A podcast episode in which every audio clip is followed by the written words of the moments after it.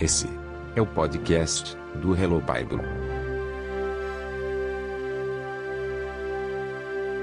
Mais uma vez, bem-vindo à nossa série de estudos chamada Entendendo o Livro de Apocalipse. Hoje, a gente vai falar sobre a cena de Jesus glorificado e sobre quem são os sete candelabros. Não esqueça de curtir o vídeo desse estudo e de deixar a sua pergunta ou comentário no Facebook ou no nosso canal do YouTube. O texto desse estudo está no nosso site, hello-bible.com. Esse é o estudo de número 8, vestido para a ocasião. Os versos bíblicos de hoje estão em Apocalipse 1, versos 12 e 13. E dizem: Voltei-me para ver quem falava comigo. Voltando-me, vi sete candelabros de ouro e entre os candelabros, alguém semelhante a um filho de homem, com uma veste que chegava aos seus pés, e um cinturão de ouro ao redor do peito. O assunto de hoje é Jesus. A gente podia passar o dia inteiro falando sobre Jesus, não é verdade? Bom, hoje a câmera de Apocalipse vai dar agora um zoom em Jesus e vai mostrar pra gente muita coisa sobre ele. Apocalipse é um livro muito visual e a descrição de Jesus nos versos 12 a 20 é bastante chocante. Mas você vai ver que o que parece ser uma descrição da aparência de Jesus é, na verdade, uma descrição do seu caráter, do seu amor e do seu propósito. Nesses próximos versos, a gente vai explorar essa cena que apresenta Jesus glorificado a gente vai ver que Jesus está perto de sete candelabros e que ele tem na mão sete estrelas. Esses elementos da cena aqui são símbolos e eles têm um significado muito bonito. Nós temos hoje aqui bastante conteúdo nesses oito versos, então nós vamos fazer o seguinte: nós vamos dividir esse estudo sobre Jesus em três partes, ok? Na parte 1, que é o episódio de hoje, nós vamos explorar Apocalipse 1, versos 12 e 13. E hoje a gente vai falar da roupa de Jesus e dos sete candelabros. No próximo episódio, vamos ter a parte 2, com os versos 14, 15, 16 e 20. E nesse episódio 2, nós vamos falar da aparência de Jesus e também das sete estrelas na mão dele. E no episódio 10, nós vamos ter a parte número 3 desse estudo sobre Jesus, com os versos 17 a 19.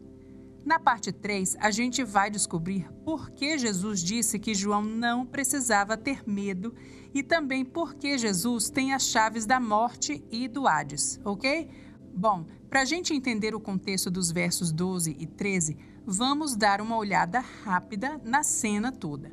Nós temos aqui a descrição do Cristo glorificado. Essa é uma descrição de Cristo muito parecida com a que a gente vê no livro de Daniel com apenas algumas diferenças. Então vamos comparar esse trecho de Apocalipse com Daniel 10, versos 5 a 12, e comparar também com alguns outros textos bíblicos. Se você estiver nos acompanhando aí apenas pelo áudio desse podcast, então depois você pode entrar no nosso site e ver a figura que eu vou mostrar aqui agora nesse vídeo, ok? Essa figura compara os versos na Bíblia que são parecidos com essa parte de Apocalipse. Veja só como é importante a gente comparar, né, o que a gente lê em um livro da Bíblia com outras partes da Bíblia também. A gente acaba descobrindo muita coisa interessante. Nós vemos então textos semelhantes a esse aqui de Apocalipse 1, verso 12 a 20, em Ezequiel 1, 26 a 28, Mateus 17, 2 a 6 e Daniel 10, 5 a 12. A descrição em Daniel é a que tem todos os elementos citados aqui em Apocalipse. Mas mesmo as descrições em Ezequiel e Mateus são muito equivalentes, mesmo não incluindo todos esses detalhes. Mas todos esses outros versos mencionam a aparência divina de Jesus quase que com as mesmas palavras e a reação tão parecida que os homens tiveram quando se depararam com essa visão de Jesus. A gente vê também nesses livros a compaixão que Jesus teve por esses homens, como ele imediatamente trouxe conforto a todos eles. Muito interessante essa comparação, né? Bom, vamos começar lembrando aqui que no verso 11, João estava numa visão de Deus e ele tinha escutado uma voz como o som de trombeta falando que ele tinha que escrever uma mensagem no livro e mandar esse livro a sete igrejas na Ásia.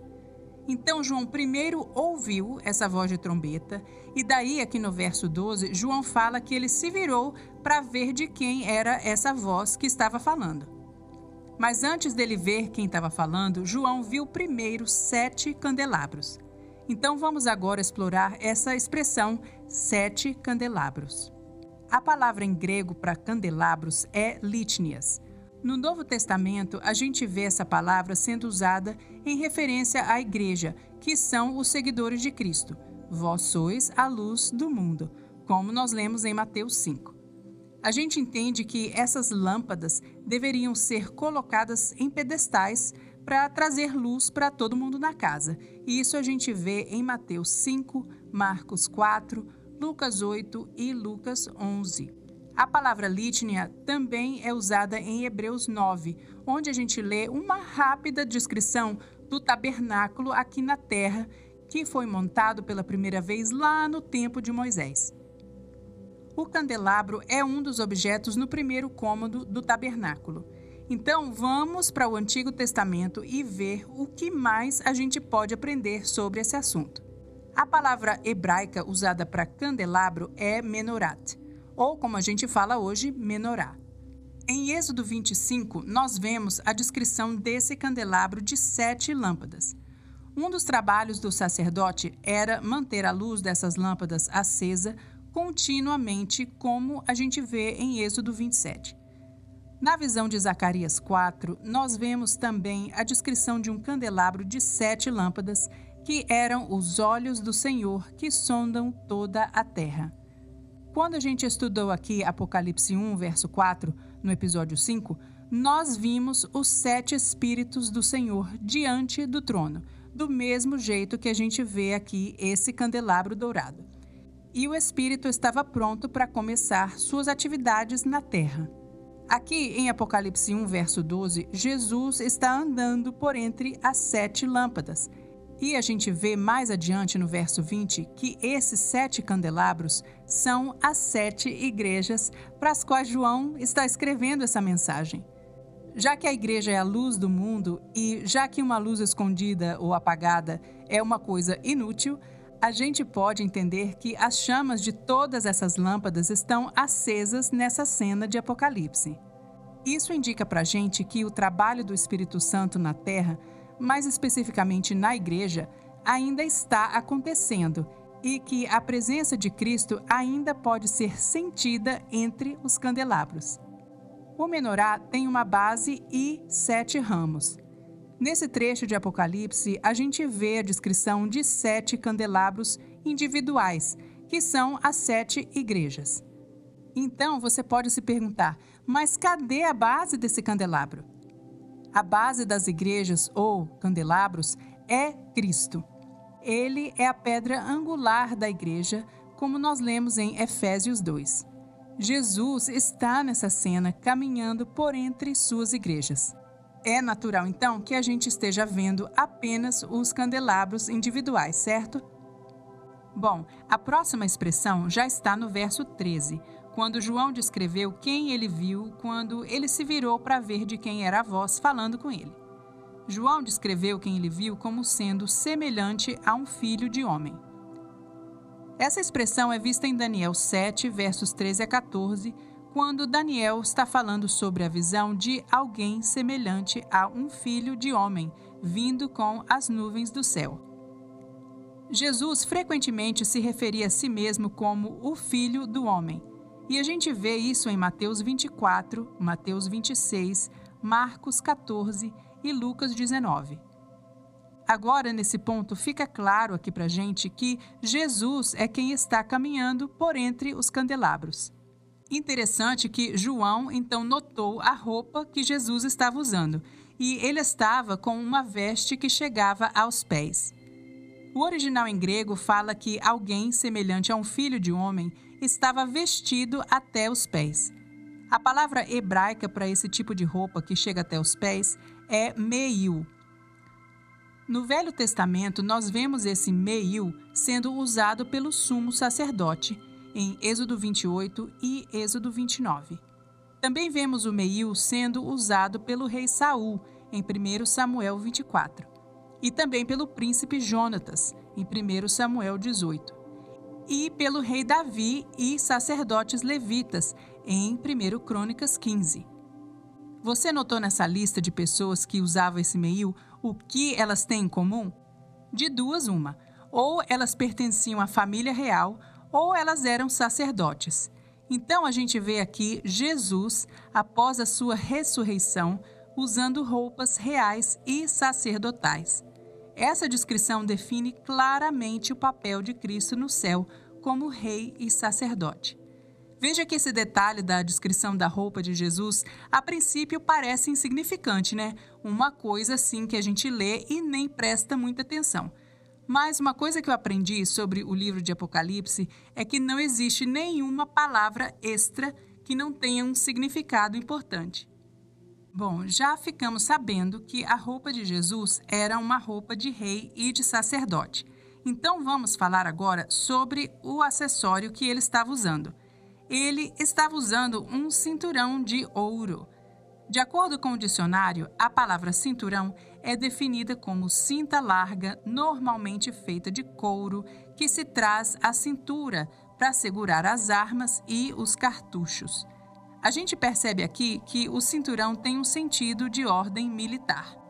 Em grego, a palavra para cinturão é zonem e em hebraico abnet. No Velho Testamento, nós vemos homens de prestígio e sacerdotes usando um cinturão. E a gente lê isso em 1 Samuel 18 e Levítico 8. Êxodo 28 diz que esse acessório mostra que dignidade e honra são dadas a essa pessoa que está usando esse cinturão. Em Isaías 22, nós lemos que o Senhor irá vestir Eliakim com um manto e cinturão, esse abinete, e dar para ele a chave do reino de Davi. O que ele abrir, ninguém conseguirá fechar, e o que ele fechar, ninguém conseguirá abrir. Isso significa que o Senhor iria dar a Eliakim a autoridade completa sobre Jerusalém e Judá como representante do rei. O texto fala que Eliakim seria como pai para o povo de Deus, que ele se tornaria para o reino de seu pai um trono de glória. Em Isaías 11, nós lemos uma profecia sobre Jesus, ou seja, uma profecia messiânica sobre o descendente de Jessé. O verso 5 explica a retidão será a faixa de seu peito e a fidelidade o seu cinturão. Tanto na visão de Daniel 10 e Apocalipse 1, Jesus está usando um cinturão dourado. No texto original em hebraico, Daniel descreve esse cinturão como sendo puro, é o melhor cinturão que alguém jamais poderia usar. O cinturão dourado de Cristo está acima de qualquer cinturão feito por mãos humanas, usado por qualquer outra pessoa. Agora nós podemos entender melhor o significado das vestes longas e do cinturão em Apocalipse 1, verso 13, como sendo uma indicação da autoridade absoluta de Cristo sobre seu povo. Vamos então à nossa visão geral. Em Levítico 26, verso 12, nós vemos a promessa de Deus ao povo de Israel: Andarei entre vocês e serei o seu Deus, e vocês serão o meu povo. Em Apocalipse 1, verso 13, nós vemos Jesus andando por entre os sete candelabros. A promessa de que ele andaria entre o seu povo ainda é válida hoje. A igreja é seu reino e ele é o seu Deus. Ele está caminhando entre eles como um filho de homem, e por isso ele entende os problemas e os sofrimentos humanos. Ele é como um filho de homem, em outras palavras, alguém com aparência humana, porque ele veio e viveu como humano, ele teve o seu ministério na terra e morreu para libertar a humanidade. Mas como a gente vê nessa descrição de Cristo, ele ressuscitou e já não é mais um carpinteiro humilde de Nazaré. Não é mais o corpo desfigurado e ensanguentado pendurado na cruz que João viu de perto no Calvário. Jesus está glorificado, vestido como um puro, justo, fiel e todo-poderoso Rei e sacerdote. No próximo episódio, nós vamos falar mais detalhes sobre Jesus glorificado e sobre quem são as sete estrelas. Não deixe de curtir a nossa página no Facebook e também o nosso canal do YouTube. E compartilhe as nossas postagens com seus amigos. Tchau para você. Esperamos você no próximo episódio. Até lá!